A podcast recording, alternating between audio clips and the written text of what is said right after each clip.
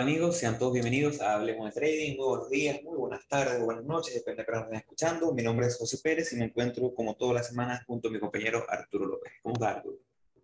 Hola José, ¿cómo estás? Bueno, bienvenidos a todos a otro episodio de Hablemos de Trading.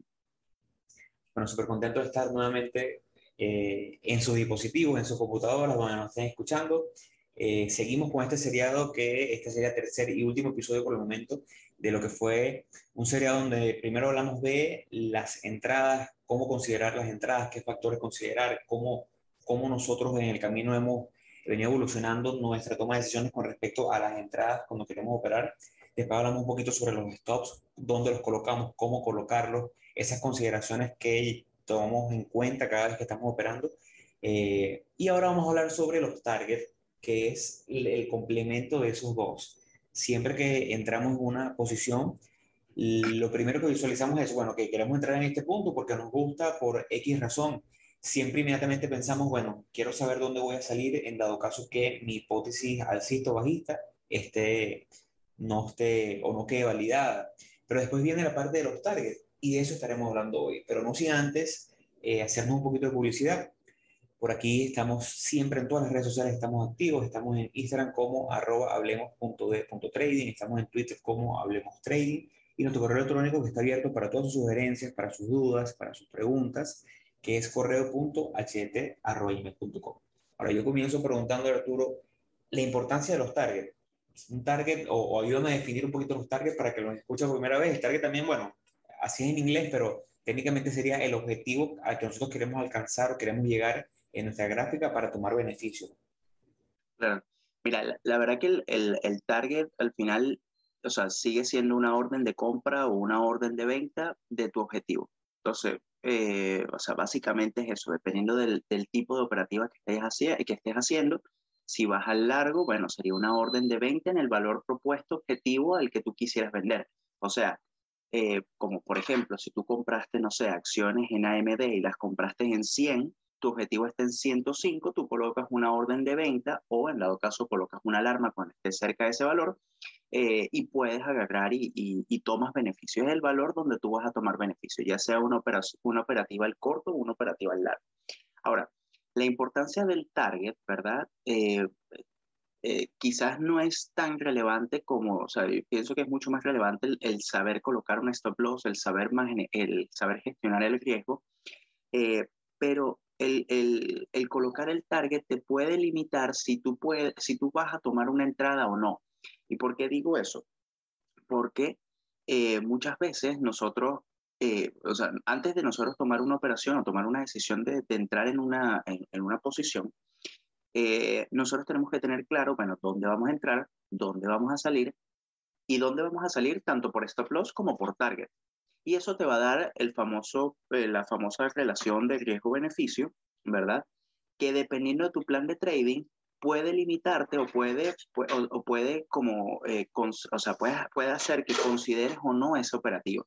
Entonces, si tú tienes en tu plan de trading, bueno, yo quiero llegar a alcanzar un ratio mínimo de 3 por operación, si tú te planteas una operativa y, el, y el, la relación no te da ese valor de 3, tú puedes considerar o puedes no, bueno, puedes no, no debes tomarla porque no está dentro de tu plan de trading.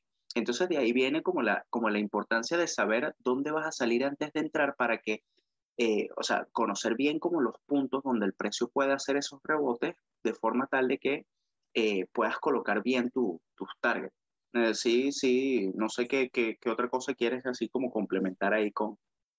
Bueno, una cosa que, que está muy bien todo lo que dices, está súper válido, una de las cosas que es importante cuando decimos eso, bueno, que teníamos que encontrar esos targets que nos den esa relación riesgo-beneficio de la que muchas veces hablamos, que consideramos que esa relación riesgo-beneficio eh, de la mano con el, el, con el manejo de riesgo y una estadística ya probada, sólida, después de ciertas operativas, es lo que da rentabilidad.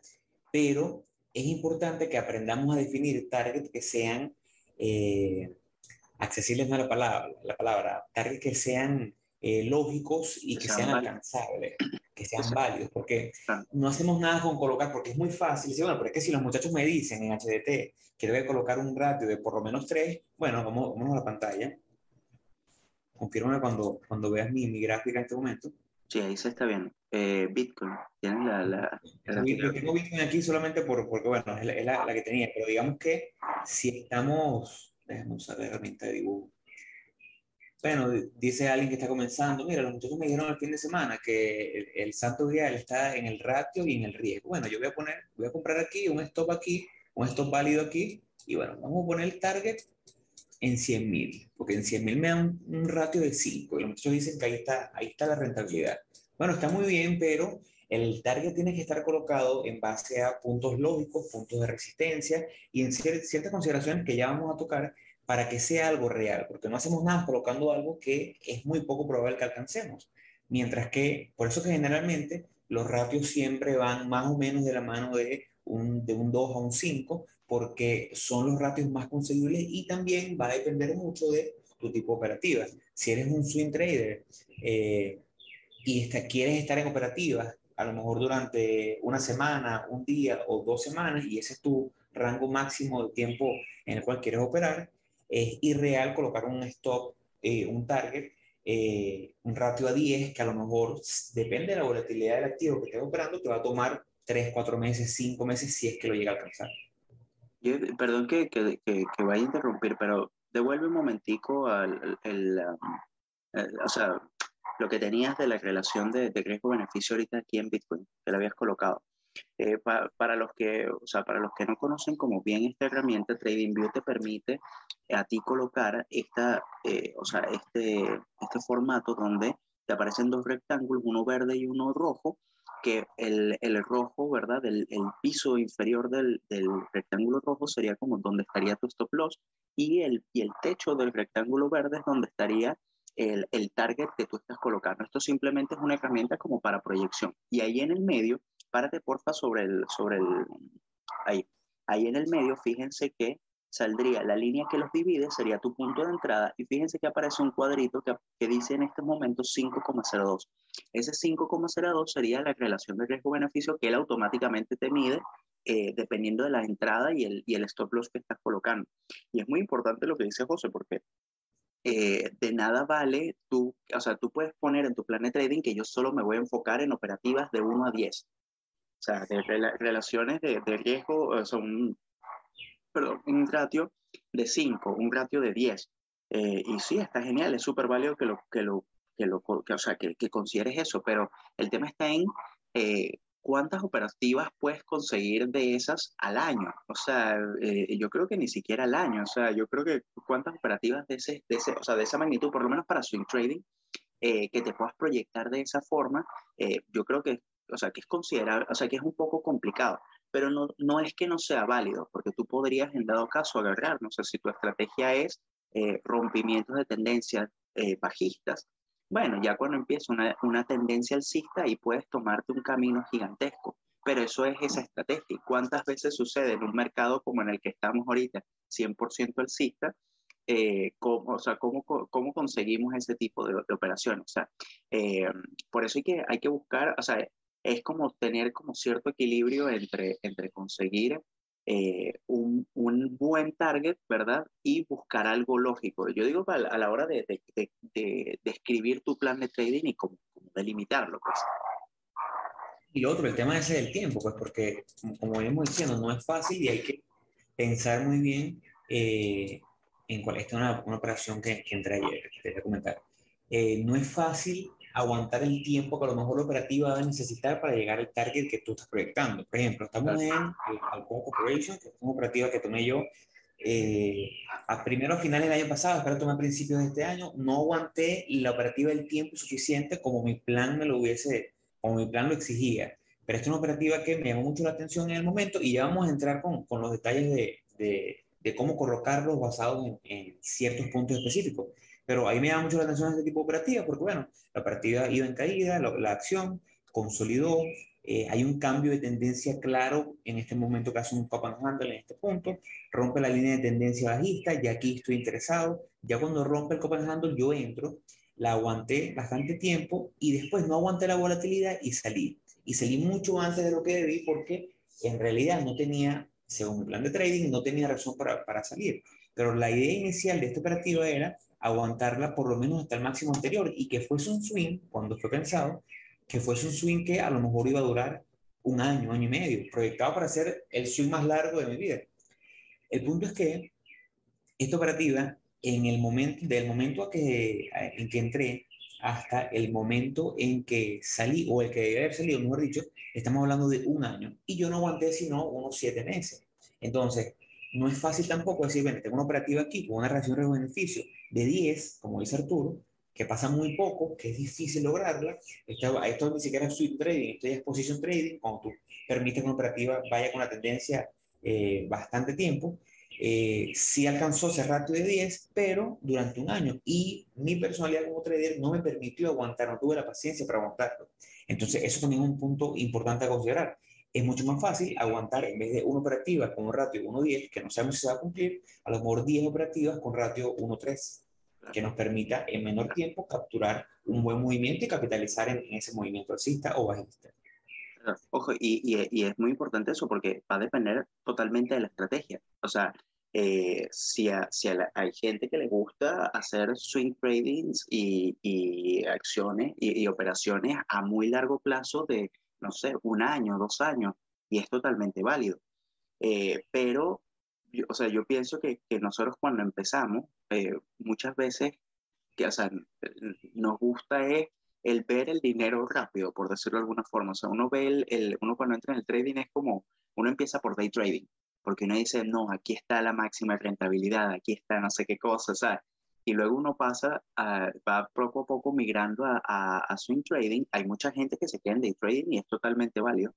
Eh, pero yo creo que swing trading es mucho más rentable a largo plazo en comparación con el day trading, porque te puedes tomar esta operativa que estamos viendo aquí en pantalla, la puedes tomar completica. O sea, mientras siga tu, tu plan de trading, eh, te, la, te, puedes tomar toda esa operativa mientras tú, no sé si, si a ti, por ejemplo, fíjate que todos los, los, los rebotes que ha hecho los ha hecho justamente en la línea colorada que tú tienes, que es la, la, media móvil. Entonces, eh, y, según tu plan de trading, mientras no se salga de esa línea, no vas a vender. Entonces, fíjate, tú pudiste haber comprado ahí efectivamente en el, en el momento de la compra y mantenerte hasta, o sea, completo el movimiento. Pero eso es porque se, eh, o sea, estaba dentro de tu estrategia. Entonces, eh, es, es, el hecho, o sea, nosotros, por ejemplo, utilizamos, eh, eh, yo, bueno, yo utilizo, trato siempre de, enfocarme en, en, operativas que tengan un, un, una relación de, de 1 a 3. y muchas veces descarto operativas que me gustan mucho porque la relación es más menor. Entonces, esas son cosas que, que, que, o sea, que uno poco a poco va, va aprendiendo con, con la práctica. Sí, sí, y que no es fácil madurar eso. Eh, incluso aquí estaba viendo, pues, para, para, que se quiera ir un momentico al, episodio de, de Trend Following, eh, otra operativa dentro de este mismo nombre que respetó muy bien los principios de Trend Following, eh, hubiese dado una reacción riesgo-beneficio de 4 por lo menos, con una caída que respetó bastante bien eh, esa línea de tendencia y el, la media móvil de 30 que uso yo en velas semanales. Pero bueno, ahora vamos a entrar un poquito a cómo definimos los targets, ¿no? Ya hablamos un poquito de lo, lo difícil que puede ser eh, aguantar cuando hablamos de esa relación riesgo-beneficio, porque como ya llegamos al, final de este seriado, donde tenemos esos tres elementos primordiales y tan necesarios de la parte técnica de una operativa y de la parte estadística, como la entrada, el stop y el target, eh, ahora vamos con cómo o cuáles son los factores que nosotros identificamos o cuáles son los factores en los cuales ustedes pueden fijarse a la hora de adoptar eh, su, su estrategia para colocar sus targets. Esto es un tema que, ya lo, ya lo dijo Arturo el episodio pasado, es un poquito de arte conciencia, porque no es algo infalible, obviamente. Eh, le vamos a dar herramientas, vamos a hablar de tres, cuatro puntos específicos en los cuales ustedes pueden enfocarse, como lo son eh, las distancias medidas, que es el principio en base a los patrones clásicos. Eh, vamos a hablar un poquito sobre los pivotes, porcentajes de entrada y resistencia o soporte como puntos para target. Ya toca de parte de ustedes que usen cada uno de ellos y que con el que se encuentren más cómodo, el que les parezca más lógico, el que les resulte, sea con el que se casen. Pero es eh, claro que no hay una respuesta absoluta a, a, a, la pregunta. No es fácil decirle, mira, cásense con esto. Es un tema de ensayo-error, un tema de ustedes encontrar qué es lo que consideran ideal. Eh, para comenzar, vamos con, dime. Perdón, igual, igual van a haber algunos que quizás puedan predominar sobre otros. Eh, y eso quizás lo podamos, o sea, lo, lo, podamos discutir un poquito más adelante, pero eh, si tú, o sea, y quizás dejémoslo para el final y, y, ahí lo, lo, discutimos. Ok, ok. Bueno, vamos a comenzar con las distancias medidas. Las distancias medidas, eh, yo lo tomé y lo aprendí de Rivo, el, el, libro Robert McGee, eh, Técnica de Análisis en Stock Trend, eh, donde básicamente ellos son de los padres de análisis, del análisis técnico y de los patrones clásicos, en los cuales, eh, basado en la teoría de Dow Jones, ellos enfocan en que un patrón, una vez que está formado, lo que es un patrón básicamente lo que es la representación humana de eh, colocación de órdenes de entrada, de venta, órdenes eh, que están haciendo cierta acumulación. Y dentro de esa acumulación se acumula, va a dar una fuerza que eventualmente cuando el, patrón es violado, hacia arriba o hacia abajo, eh, esa acumulación interna, donde hubo ese equilibrio entre vendedores y, compradores, eh, va a explotar con cierta volatilidad y esa distancia media interna o el tamaño del patrón, el rango que tuvo el patrón dentro de él, eh, podrá ser usado como un target. Entonces, vamos a hacer el ejemplo más, más visual. En este caso, estamos, seguimos con AA, Alcoa Corporation, para las personas que nos escuchan. Recuerden que estamos en Spotify, estamos en YouTube, estamos en las principales plataformas de eh, podcast a nivel mundial.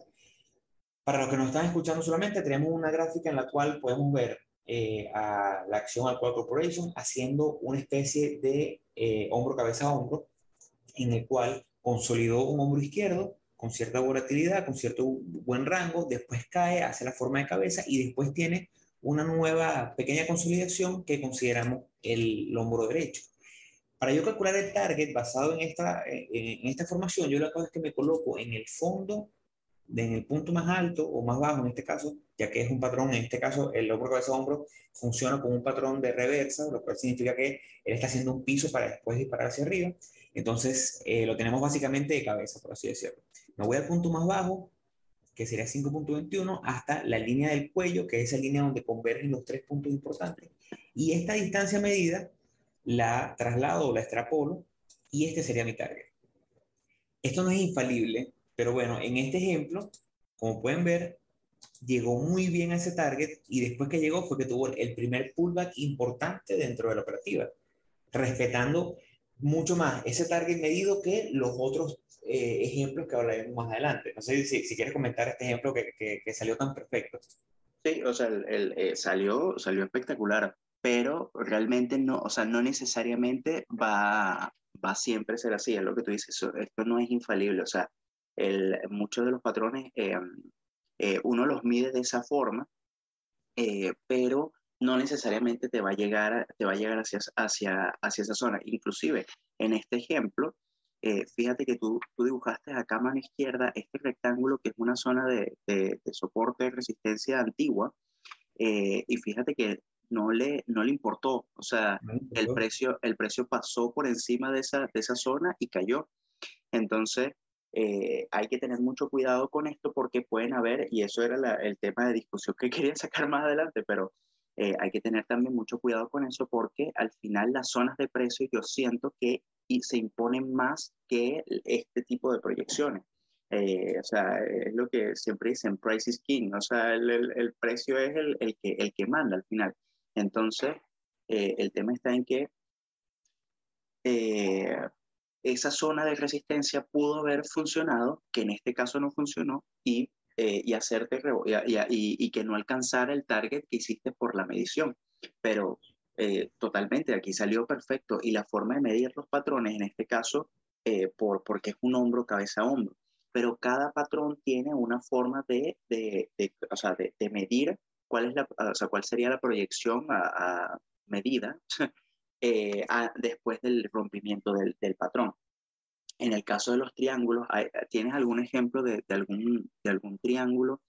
Eh, Mira, por aquí lo que quería mostrarte ah. eh, en esta misma, y después pasamos a un triángulo, como, por ejemplo, aquí tenemos un banderín, un banderín que se formó, bueno, haciendo una acotación primero a lo que dice Arturo, es súper válido. Nosotros usamos este target, lo colocamos inicialmente, ese era mi target inicial, eh, y sí, tomo en consideración que aquí había una línea que a mí me parece posiblemente o le iba a dar movimiento, iba a dar resistencia, porque era un punto que fue tocado una, dos, tres, cuatro veces, un punto bastante validado. Pero cuando tenemos un soporte de resistencia que es tocado por lo menos dos o tres veces, mientras más veces es tocado ese punto, más válido es, queda más validado.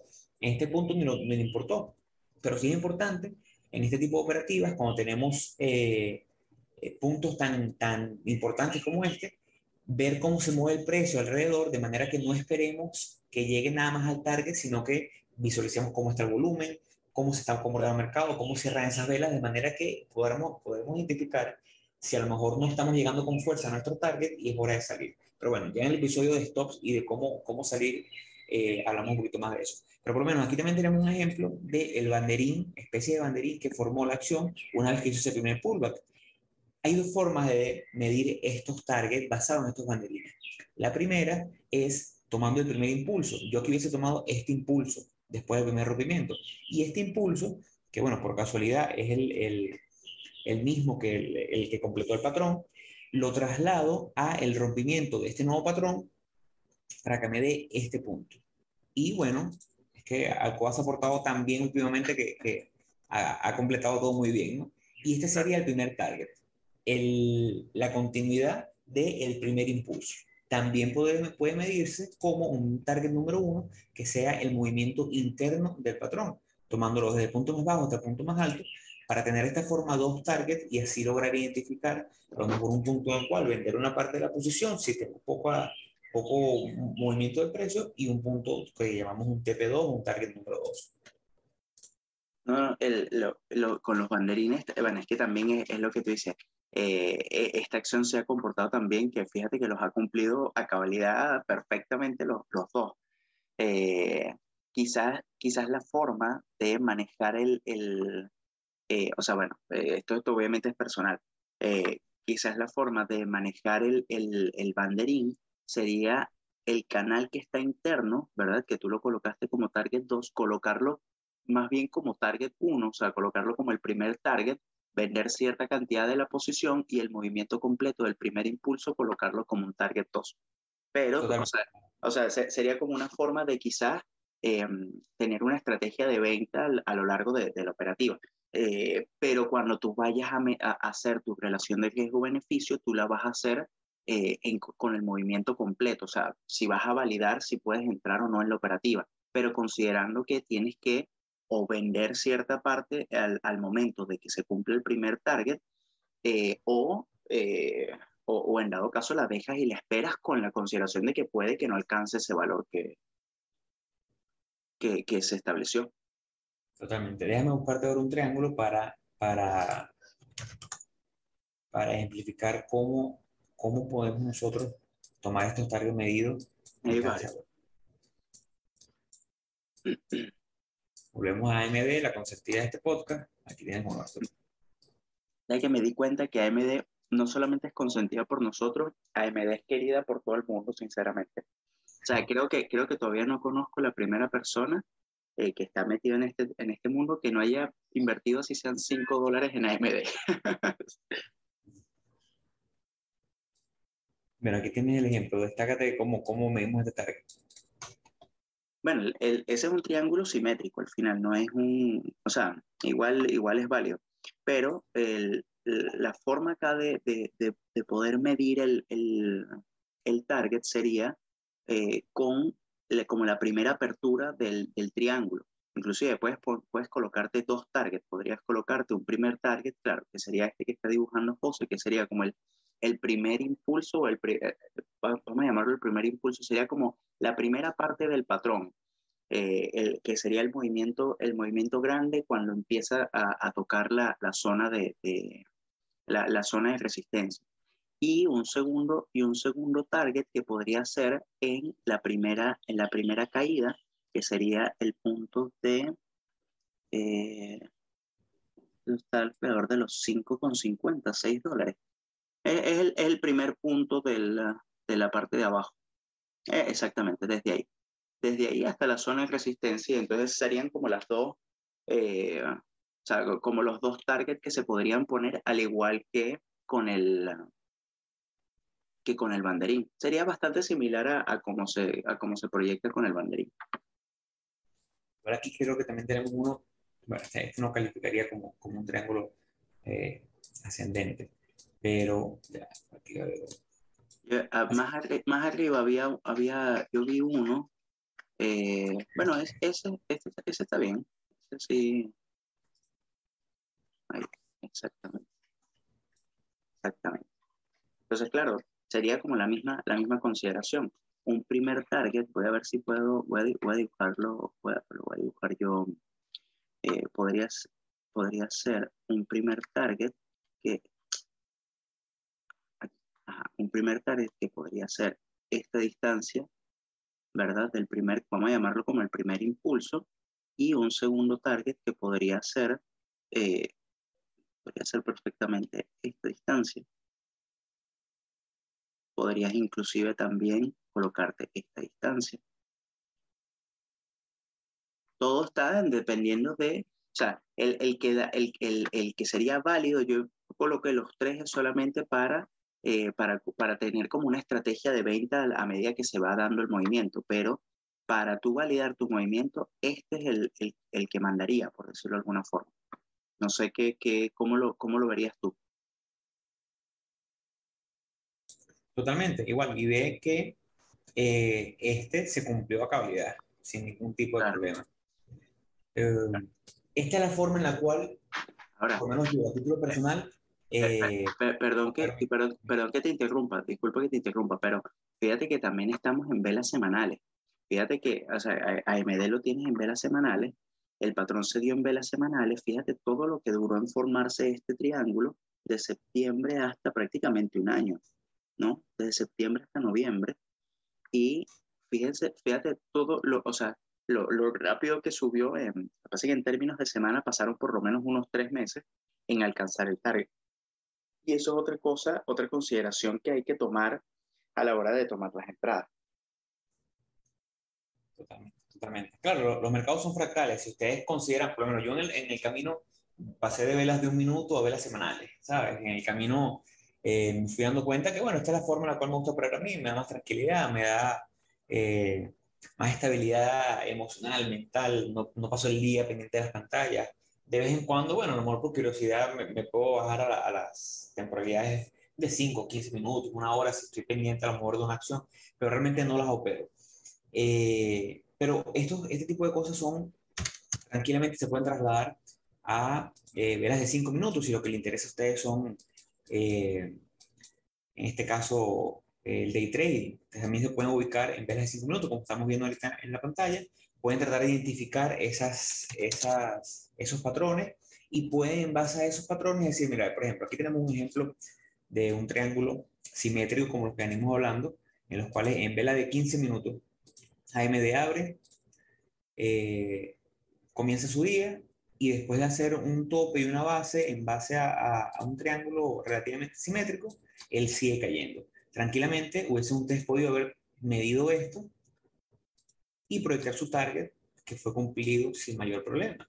Lo que pasa es que esto implica un nivel de estrés adicional porque esto se está moviendo en, tiempo real, mientras que uno con velas semanales o velas diarias tiene la tranquilidad que, bueno, después que termina la sesión, tú puedes graficar, puedes dejar eh, pautada tu entrada, tu stop, tu target y es un poco más relajado. Pero bueno, ya depende de cada quien como lo quiera o como se sienta más cómodo operar.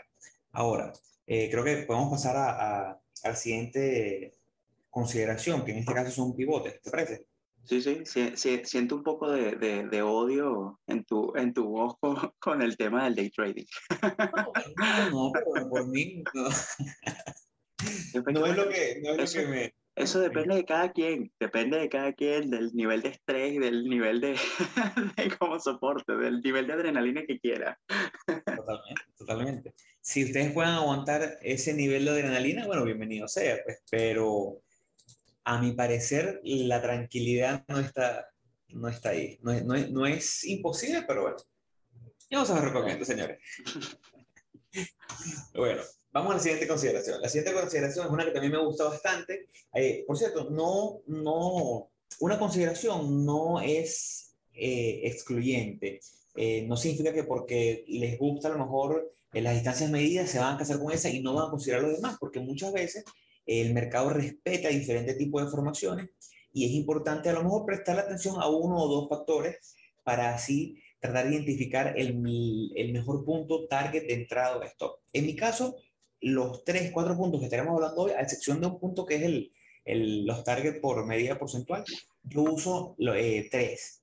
Y es que a mí me gusta, aparte de primero fijar mi target medido con mi gráfica desnuda, como, como ustedes están viendo, yo, yo uso muy poco indicadores, solamente una línea móvil, y generalmente tengo la gráfica así, lo más desnuda posible. Me ayuda mucho visualmente a no, a no meterle una complejidad adicional que a lo mejor a mí, bueno, a mí no me resulta. Pero después que yo le hago, hago mi distancia, por ejemplo, vamos a hacer cuál es mi, mi thought process, como dicen los americanos, cuál es mi proceso cuando estoy viendo una operativa. En este caso, yo estoy viendo AMD. Eh, AMD formó un hombro, cabeza, hombro. Yo estaba listo para sortear AMD en este punto. Al final no se da, pero AMD o los patrones clásicos, en este caso el hombro, cabeza, hombro, nos permite graficarlo o, mejor dicho, operarlo eh, bidireccionalmente. Podemos operarlo al rompimiento a la baja o podemos operar lo que se llama el fail del hombro, cabeza, hombro. Cuando él falla y rompe por encima de, del hombro derecho, podemos operarlo. Colocando como target la distancia medida del hombro, cabeza, hombro, como ya hicimos en el caso anterior en Alcoa Corporation. En este caso, yo hubiese medido desde la base del cuello hasta el tope y después me iba a este punto, el rompimiento, y colocaba mi target. Ese hubiese sido mi target número uno. Pero una vez que yo hago esto, que ya lo vieron, ya, ya dimos varios ejemplos de cómo colocar los targets según lo medido, yo me voy a los puntos pivotes. Los puntos pivotes no es más que eh, una relación matemática eh, basada en el movimiento o la volatilidad del último año, de las últimas semanas, dependiendo de cómo estén viendo la gráfica, porque él va a variar, los puntos pivotes estándar varían dependiendo de la temporada que estén viendo. Es lo que te da una, una medida en base a desviación estándar de los puntos máximos y mínimos que ha recorrido en esa temporalidad. Entonces, él en base a eso proyecta puntos en los cuales yo considero que se respeta bastante, eh, porque son puntos que los algoritmos en Wall Street están programados para shortear o comprar cuando lo alcanzan. Entonces, ahora vamos a la gráfica, colocamos los puntos pivotes y ya yo tengo un segundo punto de referencia. Por ejemplo, aquí podemos ver cómo AMD, en la línea del cuello estuvo muy cerca del de el pivote principal, que es este P que está aquí, y la respetó bastante y no pudo romper por debajo de ella. Y una vez que rompió por encima, este que está por aquí, vamos a colocarlo con, con, con texto, es mi target número uno. Y ahora, al yo identificar los, los, puntos pivotes, que ya lo tengo en gráfica, yo puedo ver cómo tengo el R1, el R2, que son puntos de resistencia superior, ¿no? son, son de resistencia. Entonces, ahora yo combino mi análisis, bueno, que tengo un target número uno basado en la distancia medida y tengo un target relativamente cerca basado en R1, que es la primera resistencia importante. Bueno, yo hubiese tomado el R1 como un target número 2. No sé qué opinas tú. Sí, no, perfecto. Yo, para que te yo los puntos pivotes no, lo, eh, no los he considerado, o sea, no los he considerado, no los, no los opero. Yo sinceramente los veo, pero no me baso en ellos para, para, mis, para, o sea, para mis operaciones. Yo considero más zonas de soporte y resistencia, pero siento que son, o sea, que son muy válidos los puntos pivotes y aparte eh, son muy válidos también a la hora de cuando no tienes ningún target, o sea, cuando no tienes ninguna zona por encima del precio, ¿sí me explico? Eh, como para tener un punto, eh, un punto referencial. Y entonces, claro, tú te puedes, ahora, lo que pasa también es que depende mucho de la estrategia de, cada, de cada persona. Pero ¿qué pasa o qué hubiese pasado en tu operativa si en dado caso ese target 1 que tú dibujas ahí hubiese estado por encima de R1? ¿Cuál hubiese sido tu target? ¿R1 o tu target medido? Eso, yo sé que eso, eso es personal de tu estrategia, pero, pero a lo que voy. O sea, R1, R1, R1. claro, claro. Entonces, eh, ahí es a lo que voy de que, de que ahí, eh, quizás los indicadores uno uno se casa al final con algo, no, no, es indicador, con alguna consideración de venta o, de target, eh, pero al final es lo que le sirva a uno, o sea, es lo que te sea rentable eh, a, ti.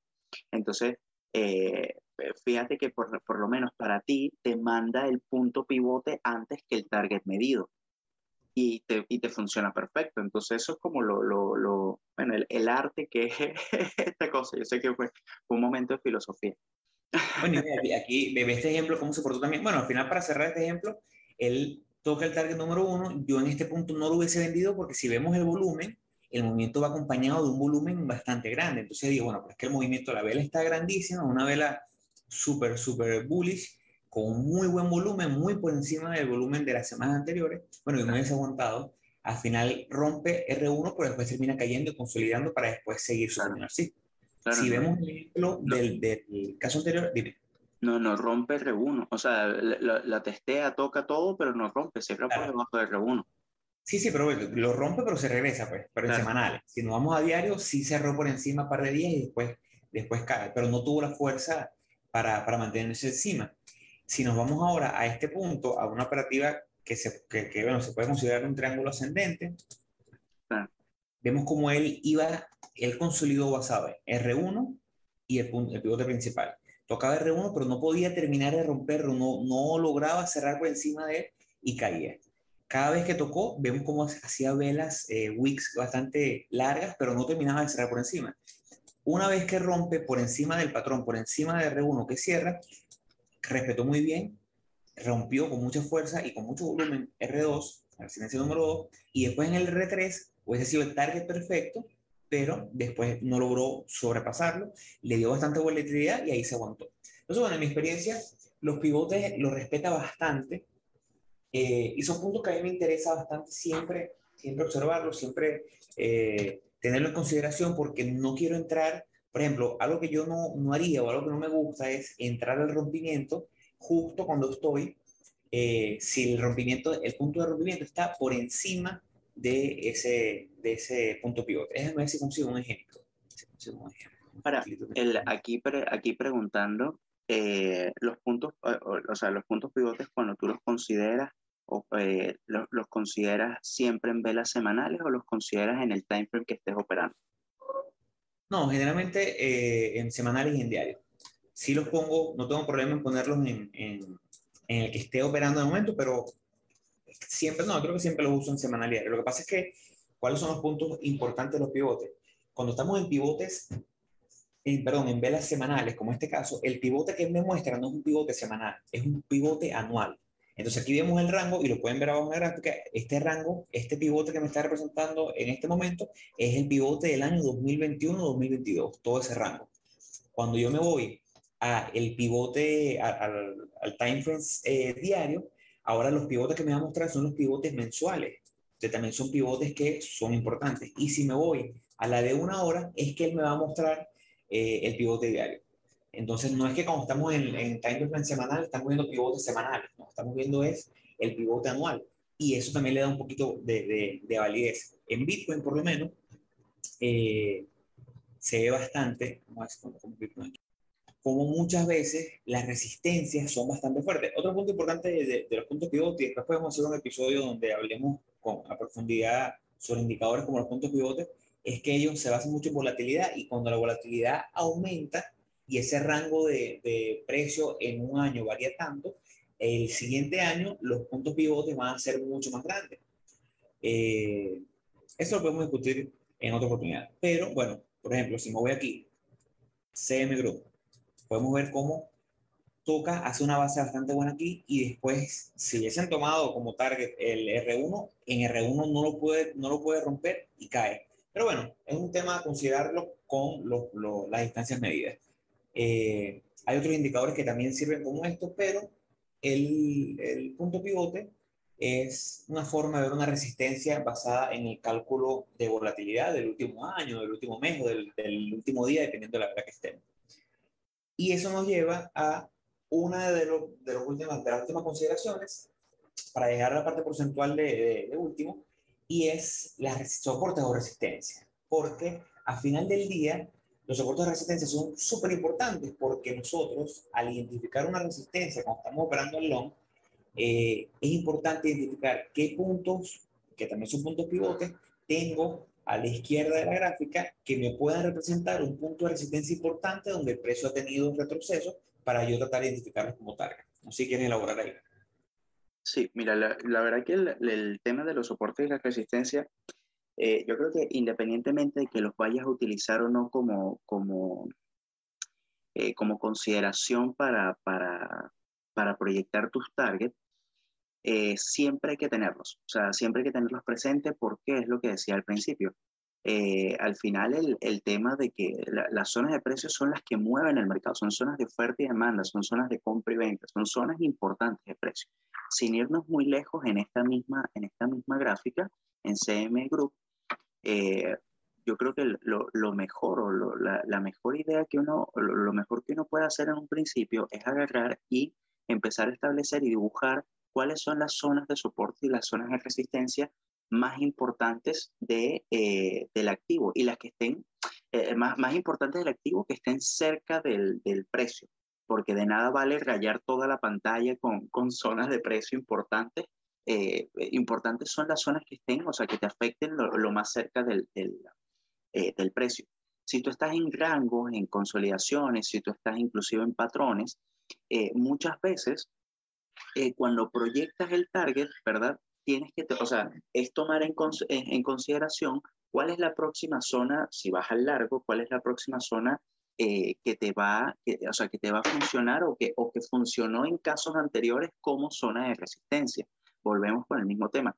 No, no todas las consideraciones, o sea, todas las consideraciones, ninguna es infalible. Todas pueden fallar y eventualmente puede ser que no, que no le importe la zona de, de, de la, zona de, de, resistencia o la zona de soporte, pero, pero ya uno la estableció como esa zona de precio importante porque en otras oportunidades funcionó y, y fue tomada en consideración con eso. Eh, fíjate que aquí el ejemplo que estamos viendo este es Amazon. Y fíjate que Amazon tiene una zona de soporte abajo, esto es cerca de cuánto, de los 3.200 dólares, 3.150. Ya, y, y, tiene un, una resistencia clara que está cerca de los 3.500, 3.600 dólares.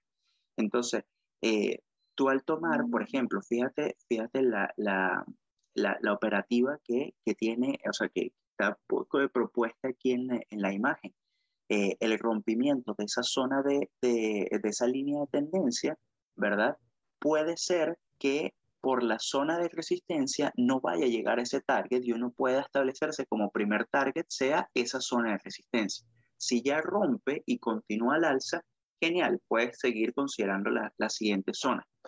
Eh, yo en, lo particular, y, obviamente cada quien con, yo creo que aquí diferimos un poco, eh, José y yo, con como vemos la, la, las operativas, pero eh, yo, por ejemplo, esa operativa que, que tú colocaste, eh, estamos en velas, en, en velas diarias. Eh, yo quizás no lo hubiese considerado de esa forma por la zona de resistencia tan importante que ha respetado en, en, su momento. O en dado caso me hubiese proyectado hasta esa zona de resistencia y ver qué pasaba en ese momento. Si en ese momento... Es totalmente válido. Y es totalmente válido, como también es totalmente válido lo que tú, lo que tú estás colocando, porque... Eh, claro, o sea, eso es lo que diferencia a los grandes traders como yo del resto, güey. Claro, eh, exacto. Lo, lo, los malos como yo vendemos en la zona de resistencia. Pero la verdad, la verdad que no, no es un tema de, de, de diferenciar o no, sino es un tema de, eh, de, bueno, fíjate que se te dio perfectamente la operativa. Ahora, igual, lo que sí tienes que tomar en consideración es, fíjate el movimiento que tuvo el, el activo alrededor de la zona de resistencia. Fíjate que tuvo un par de días donde hubo como sus turbulencias en esa zona y luego logró conseguir y, y, y, y continuar al alza. Entonces, eh, la verdad, yo opero más con zonas de soporte y resistencia que con cualquiera de, los otros. Ahora, ¿qué pasa cuando hay un rompimiento en máximos históricos y no tienes ningún punto de, relevancia? Bueno, ya ahí yo considero otras cosas, ya sea como valores medidos, eh, o sea, como targets medidos, en dado caso el mismo tema de los pivotes, eh, pero principalmente las zonas de precio. Eso es lo que, lo que mueve mi operativa en general. Si hay una zona de precio, sí, no, puedo, no, o sea, no me puedo, eh, o sea, yo no, no, me, no, no me proyecto hasta acá, pero genial que, que te no, dio. Por eso, por eso este ejemplo es por, por eso, pues porque esto fue una operativa tomada en base a eso, a, a, no se tomó en base a target medido, eh, tampoco en puntos pivote, sino que se tomó en base a esos puntos anteriores y ve cómo en efecto eh, las dos operativas planteadas fueron, fueron darse perfectamente, porque se pudo haber tomado de alguna forma una operativa donde se iba el long en este pequeño rompimiento con un stop por debajo y con un target en el primer punto. Hubiese una relación de casi 3, no estaba nada mal. Y la otra hubiese sido con el punto anterior. Y en lo que toca cae. Pero ve que también en lo que toca el primer punto, el que definimos como target número uno, también tuve volatilidad y se pudo haber salido en este punto. Entonces, los, dos tipos operativos son válidos, pero lo puse para que se vea cómo eh, hay que tener en cuenta esos puntos anteriores, esas resistencias o esos soportes. Y, al igual, igual cuando, cuando ocurre un, o sea, cuando tienes un, una operación al, al, corto, es la misma cosa. Eh, si tú ves que rompe ese, esa zona de soporte, esa zona de precio, eh, eh, es, la misma, es la misma consideración. Entonces, es, hay que tomarlos en cuenta, independientemente de, de, la consideración que tengas para el target, las zonas de soporte y resistencia son importantes, son, son sumamente importantes.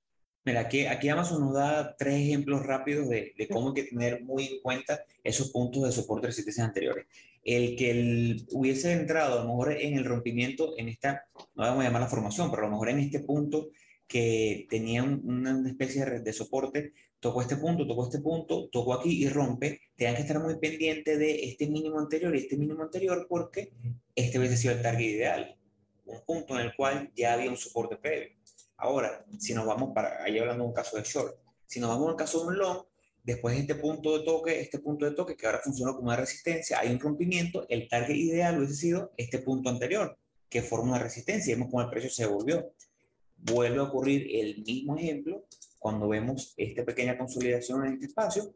Una vez que el precio rompe en este punto, el target hubiese sido esta resistencia anterior, incluso ni siquiera llegó a tocarla. Entonces es bastante importante eh, identificar esos puntos de eh, resistencia o puntos de soporte. Hay un, hay un, un concepto que habla eh, William O'Neill en su libro que se llama oversupply, que es cuando tienes en a la parte izquierda de la gráfica o el pasado de la historia del precio de la gráfica, puntos que es, lo, es la representación gráfica ideal y esta. En esta gráfica o en esta operativa, todo esto que vemos en este lado izquierdo es oversupply. Son puntos en los cuales, aparte con gran volumen, hay personas que entraron y están atrapados. Hay personas que compraron en este punto y se están aguantando una caída desde los 3.700, la aguantaron hasta los 3.200. Entonces, estas son personas que en el momento que toque o llegue cerca de su punto de entrada, ellos están desesperados por vender para salir lo que llaman break-even. Entonces, eso es un punto por qué que le da tanta validez a estos puntos de soporte y resistencia porque hay personas que compraron en este punto, están desesperadas por salir, así sea con una pérdida mínima o preferiblemente break even, y en lo que llega hasta ese punto van a vender. Y eso eh, va a, aumentar la oferta de acciones en el mercado y por eso que se da este nuevo equilibrio entre vendedores y compradores y el precio cae. Entonces son puntos a tener bastante en cuenta porque eh, estas zonas siempre son respetadas y si no son respetadas y se dispara, bueno, bienvenido sea, pero tuvimos nuestro primer target.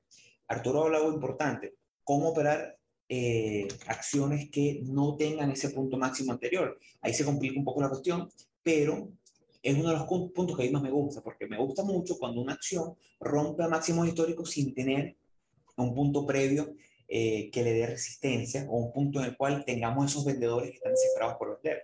Yo comparto mucho la filosofía de Mac Minervini, de William O'Neill, que dicen que no hay nada más bullish que una acción que está haciendo máximo histórico. Mientras hay un grupo importante de traders, que es como el lado oscuro, que en lo que la acción está haciendo máximo histórico, ellos venden, porque creen que tiene una resistencia histórica y va a caer. No pertenezco a ese grupo. lo que pasa también es que eh, es como la incertidumbre de que no tienes, eh, o sea, no, no, tienes techo, por decirlo, o sea, si estás, si estás yendo al, largo eh, no tienes una zona como de próximo, o sea, no tienes a dónde proyectarte porque no, con, o sea, porque no sabes qué otra zona puede funcionar. Tú no sabes si eh, los, porque al final es, el mismo tema de, oferta y demanda. Tú no sabes en qué momento van a entrar los vendedores porque van a pensar que el activo está muy costoso y van a, no sé, van a empezar a tomar eh, ganancias de, esa, de, esa, de, sus posiciones. O sea, no tienes idea y, y, es, y es muy complicado porque porque como no sabes dónde va a estar ese techo, eh, tienes esa incertidumbre de que el activo puede, o sea, tienes ese miedo de que si lo vendes puede seguir subiendo indefinidamente, cosa que, que no necesariamente es así, pero puede subir lo que sea, ¿verdad? Y si, y si no vendes, puede ser que llegue al techo y se te devuelva la operativa. Entonces, ese, ese es como la, la eh, ese, ese, ese tema. Yo creo que es muy importante en eso, eh, o sea, cuando estás operando en máximos históricos, es muy importante prestarle atención al volumen, porque en el momento en el que tú empieces a ver eh, picos de volumen, o sea, como, como, sí, o sea, volúmenes fuera de lo normal, te puede estar dando indicios de, mira, algo está sucediendo en el mercado, por lo menos estar alerta, no sé, ajustar tus stop loss, reducir tu posición, eh, eh, esos son ese tipo de cosas y yo creo que, que quizás es un tema de, de, también es de plan, o sea, de, cómo, de cómo operarlo. Yo no soy de las personas del lado oscuro tampoco de que me voy a ir a, a, a vender apenas estamos en máximo histórico, más bien he tomado muchas operativas en máximos históricos, pero, eh, pero sí voy con cuidado, sí voy con mucho cuidado porque, porque es eso que, que les comento. Realmente, es que nosotros hicimos el último episodio de análisis de mercado, si no me equivoco, hablamos un poquito sobre los índices, sobre la, la, la caída que estaba teniendo en el momento y estábamos en, en, este sector. Y en ese, recuerdo en ese episodio yo lo que hablé fue que, bueno, que a mi parecer no venía una caída inminente, sino que venía a lo mejor una consolidación en este rango para después romper y seguir. Yo en este punto, con máximos históricos, hubiese tomado eh, esta operativa sin ningún problema, haciendo máximos históricos, a lo mejor con un target medido, pero con en este caso, como este rectángulo no estaba validado porque nada más tenía tres puntos, me hubiese gustado aquí tener a lo mejor un, un poco de, de, de, de, resistencia en este punto, con una nueva consolidación y después romper, ahí hubiese tomado un target medido, o me hubiese ido a los, a los puntos pivotes, en los cuales hubiese puesto como punto número uno de target R2 y como punto número 2 de target R1, que vemos cómo lo respetó bastante bien. Posteriormente a eso, tuvimos una nueva consolidación que sí me gustaba bastante, eh, rompió, pero no pudo mantenerse por encima y después cayó. Pero bueno, hubiésemos capitalizado en este rompimiento, en este movimiento, y después aquí hubiésemos tomado esta operativa, hubiésemos colocado el stop por debajo de la vela de rompimiento, no hubiese sacado al día siguiente, pero no pasa nada, ya hubiésemos capitalizado en, en la idea anterior. Por lo tanto, bueno, no, nada es infalible, es, es imposible encontrar una estrategia que me resulte 100%, pero... Fíjate, fíjate, perdón que, te interrumpa, pero fíjate la zona de resistencia que tú dibujas, ese rectángulo que tienes, que ahorita es soporte, no, no, arriba, la, la, la, que está, la que está más cercana al precio abajo, abajo, por los cuatro cinco, esa, estira esa línea y fíjate cómo la está respetando, porque rompió, o sea, sí, efectivamente la rompió este día, el día, o sea, este día efectivamente rompió, pero al día siguiente la recuperó, otra vez no la rompe, la testé otra vez. O sea, como esa zona de precio la he respetado en varias oportunidades. Entonces, eh, ahora, y en velas, y en velas semanales para más, estamos sobre más 50, si no me equivoco. Creo que ayer la estaba viendo y estábamos sobre más 50. Ya, estábamos sobre otra línea, sobre, otra, sobre otro punto importante. O sea, es un punto eh, que, puede, que, podría, que podría, o sea, que, que, que puede estar respetando bastante bien el, el mercado. Totalmente. Y te digo algo, sí, el, lo que pasa es que, bueno, yo no, yo no hago short cuando estoy por encima de mi media móvil verde que se ve en pantalla, pero si el precio eventualmente no logra mantenerse por encima y rompe, mi target ideal en este caso sería ese soporte anterior, que sería una operación más o menos así. Claro. claro. Y si el precio eh, da fuerza, muestra fuerza y logra romper esta mini línea de tendencia que se ha venido formando tanto semanal como en diaria, ya tú sabes cuál es mi target al alza. Sí, sí, sí, sí, sería el máximo, el, el ah, bueno, ah, bueno. Pongo el máximo anterior como target número uno porque tengo un punto de resistencia bastante fuerte y claro. pongo mi R como target número dos. Eso es lo que diferencia a los traders amateurs pues, de los traders. no, hoy a lo mejor lo, lo, los futuros están, bueno, ve, aquí ya, ya el mercado, el premercado me está mostrando cómo estamos en 4.64 y el cierre ayer fue en 4.58. Ya estamos por encima de esto. Ya pudiéramos decir que, bueno, el que logró entrar ayer, ya para mí, ya hoy, este, este es un punto que se aleja demasiado y ven cómo me, me, me estropea mi reacción riesgo-beneficio. No, no, súper lejos de considerarla como una operativa. Pero el que entró a lo mejor en el premercado o el que entró ayer hubiese tomado una operativa algo como esto, con un stop por debajo de esta línea y a lo mejor su target número uno, el punto máximo anterior y el R2 como vimos en semanales. Pero bueno, esta es otra de las consideraciones que tomamos. Eh, los puntos de resistencia, esta la tomamos Arturo, la tomamos los dos, pero bueno, Arturo, como ya vieron, no se enfoca en, en pivotes, pero sí le gusta mucho tanto los medidos como las, los soportes y resistencia. Hay otra forma que es la que, bueno, yo que ni Arturo ni yo consideramos, que es un target basado en porcentaje. Eh, William O'Neill habla de acciones que, él, él, habla mucho de porcentaje. Cuando él entra en un, eh, un Copenhagen, por lo menos, su punto de entrada está colocado en el pivote y su stop está por debajo del 7%. Su stop está 7% debajo de su punto de entrada, indiferentemente si tiene un punto de resistencia o un punto, eh, un punto de soporte en el caso de un long. Él coloca de, de forma, a lo mejor yo, arbitraria, ese 7%, pero es que él hizo un estudio en el cual decía que una vez que se rompió un punto pivote, si el precio retrocedía y caía 7% del, con respecto al punto pivote, quedaba invalidado en, en la mayoría de, las, operativas. Yo no uso ese, ese, porcentaje para stop y tampoco lo uso para target. Él también habla de eh, cuando una acción recorre más de eh, logra más de 10% en la primera semana, él le gusta aguantarla para tratar de lograr, de lograr por lo menos un 30%. Entonces su, stop, su target va colocado no basado en un punto fijo inicialmente, por lo tanto él no, no habla tanto de, de relaciones riesgo-beneficio, porque lo que hace es mantenerse con la tendencia, pero sí habla bastante de target en esos 30%, 25% o 50%.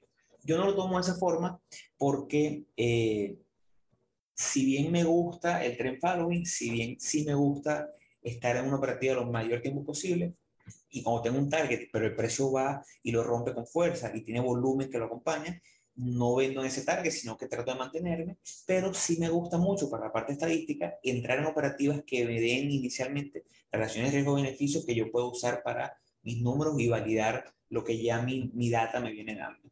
Por eso creo que también Arturo no, no, no se ha fijado mucho o no se fija en, en, la parte porcentual de los targets. La, la, verdad que yo el tema de la eh, del tema de los porcentajes sí lo he escuchado en varias oportunidades, pero nunca le he, eh, o sea, nunca lo he tomado mucho en cuenta, eh, pero es porque, o sea, quizás es que no he averiguado lo suficiente como para poder tomarlo en consideración. Yo sigo, sigo siempre pensando en que quizás es como, eh, no sé si es enredarse mucho la, la, la, vida con, con, todas esas cosas, sin, obviamente con mis respetos al señor O'Neill, que, que, es un crack, pero, pero lo que voy es que quizás muchas veces eh, nosotros tenemos ese, ese tipo de, de o sea, eh, o sea, el, el, colocarlo en porcentaje es algo como muy, eh, es como lo veo yo, es como muy, eh, muy no, no, muy al azar, pero es como quizás no, no aplica para todas las operaciones. Obviamente él tiene todo su proceso de, detrás. Yo me guío más por lo que me dice el, la gráfica, por lo que me dice el precio. Entonces, eh, es como lo que, lo que es significativo para mí. Pero por eso no los considero, sinceramente. Y capaz por eso también es que eres millonario y nosotros no. Exactamente, quizás yo creo que esa es la, yo creo que ahora todos tenemos que cambiarlo a la parte de porcentaje porque, porque por eso es que él es millonario y nosotros somos, somos pobres. Exacto. Ahora, ya para cerrar el episodio, eh, basado en estas consideraciones, basado ya para hacer un cierre a, esta, a este seriado en el cual hablamos de stops, hablamos de entradas, eh, ¿cuál es tu opinión? ¿Qué, ¿Cuál es el santo real aquí? Eh, ¿Es más importante el target que un stop? eh, deja de ser importante el target porque, por enfocarnos en el stop. ¿Qué, qué, qué consideras? Primordial, primordial el stop loss. Eh, la verdad, uno lo que tiene que hacer básicamente es saber exactamente el punto donde vas a entrar, el punto donde vas a salir, eh, tanto por stop como por target. De forma tal que ya tú cuando vayas a entrar en la operativa solamente te dediques a, a, a monitorearla, o sea, no estés improvisando sobre la marcha. Entonces, si hay alguno de, de los, de, de, los tres puntos que es el más importante, yo diría que primero estaría el stop loss, segundo estaría la entrada y tercero el target. Eh, el stop loss es clave, porque el stop loss es el que te va, eh, o sea, el, eh, va directamente relacionado con, con, el tema del riesgo. Eh, entonces, por eso es tan importante colocarlo bien para poder darle como esa amplitud para que el movimiento se, se, se se pueda mover naturalmente y no te saque por, por una mala decisión de eso y, y, y colocarlo en un punto válido eh, que no sea una, eh, o sea, que sea, que sea un punto donde, donde se invalide completamente tu, tu hipótesis. La parte del, de la entrada es muy importante también, pero eh, la idea es entrar al momento de un rompimiento, al momento en el que se cumpla ciertos parámetros para no, poder, para no entrar antes, para no poder como adelantarse a las entradas e, y caer en algún falso breakout o en algún falso breakdown dependiendo de tu operativa. Eh, al final, todos podemos caer en eso, o sea, me refiero de que aunque entres perfectamente, la operativa se te puede ir en tu contra, aunque coloques el stop loss perfecto, la operativa se te puede ir en tu contra. Eh, no conocemos el futuro y yo creo que eso es lo importante de lo que, de lo que, de lo que hay que rescatar del episodio. Hay que aprender a colocarlos para minimizar el error, el error humano, porque al final el mercado va a ser, el mercado puede subir o puede bajar y no podemos hacer nada para controlarlo. Entonces, lo importante es que nosotros tomemos las mejores decisiones para evitar que sea eh, como que problema de nosotros el haber perdido esa operativa. Eh, que tú puedas volver atrás, y esto lo he dicho varias veces, José, que tú puedas volver atrás y revisar tus operativas y las negativas, las operaciones negativas, puedas decir, ¿sabes qué? Yo vuelvo a tener esta operativa de frente y la vuelvo a tomar. Y eso es como lo importante que hay que, que, hay que llevarse en este negocio. O sea, hay que y de esto y de este seriado. De, de, es importante las consideraciones que hemos, que hemos realizado, pruébenlas, pruébenlas. Eh, TradingView es poderosísimo para poder probar todo este tipo de cosas en tiempo real. Equivóquense todo lo que necesiten equivocarse y así van conociéndose qué, cuál, es la, cuál es la consideración o cuál es la operativa que más les funciona a ustedes. Y vayan, vayan probando. Es que al final es un tema de, ir probando, sinceramente, e ir perfeccionando. Totalmente, totalmente. Yo creo, eh, tienen que probar este tipo de cosas. A lo mejor ustedes eh, mañana nos escriben y nos dicen, mira, intenté todas y porcentualmente para que me gustó más. Es súper válido. Eh, como el tema de consideración final, yo creo que los tres elementos son importantes, pero el stop es ley, el stop es, es... Yo puedo entrar en una operativa, es necesario, la entrada es tan necesaria como el stop, porque si no, no estás dentro del mercado, pero puedo entrar en una operativa y coloco mi stop loss y no coloco mi, mi take profit. Porque take profit lo voy analizando a medida que se va desarrollando en el camino. Es importante, es importante aprender a tomar, a tomar eh, profits, no, no dejar perder profits que, que van bien encaminadas por, por lo mejor no, no saber, no haber identificado bien esos puntos de resistencia eh, o esos puntos de soporte para caso de un short, pero el stop es fundamental y, y si pueden este episodio escúchenlo una vez, dos veces, entre, escúchenlo, entradas, escúchenlo una vez, dos veces stop escúchenlo 8, 7, 10 veces si es posible, porque el stop es lo que nos va a dar perpetuidad en el mercado, el target nos va, nos va a permitir crecer, pero el stop nos va a dar eh, esa preservación de capital que siempre hablamos y que es tan, tan importante. Por eso, estudien, intenten eh, las diferentes eh, opciones que leímos hoy, prueben los targets, podemos compartir con ustedes en, la, en, por nuestro correo electrónico y hago un poquito de publicidad para cerrar podemos compartir los indicadores y la forma que usamos los indicadores. Hay, hay varios indicadores en pivotes. Eh, nosotros usamos los, yo uso los pivotes estándar, que son como que los clásicos. Hay otros que, que, son un poquito más complicados. Yo creo que mientras más simple este negocio, mucho más fácil. Lamentablemente esa simplicidad no significa que sea fácil, pero ah, por lo menos a nivel visual, a nivel de, de, proceso completo, lo hace un poco menos engorroso. Eh, pueden escribirnos siempre que eh, que quieran a nuestro correo electrónico, correo.ht.com. Eh, pueden escribirnos y seguirnos por nuestras redes sociales. Estamos en Twitter como Hablemos Trading, estamos en Instagram como hablemos.de.trading. Eh, si se van a nuestro Instagram, pueden ver nuestro link en la descripción. Ahí pueden ir a los diferentes canales que tenemos en Spotify, en Google Podcast eh, y nuestro canal de YouTube, donde tenemos ya bastantes episodios donde venimos de una manera más visual y más gráfica, compartiendo con ustedes lo que hemos aprendido en este camino que bueno, todavía nos falta bastante por recorrer, espero, espero dentro de unos años poder seguir compartiendo con ustedes lo que hemos venido aprendiendo. Eh, yo creo que con esto me despido, eh, ha sido un placer para mí y para Arturo compartir con ustedes como todas las semanas y bueno, esto fue Hablemos de Trading. Ya, muchas gracias chicos, muchas gracias José, nos vemos en otro episodio.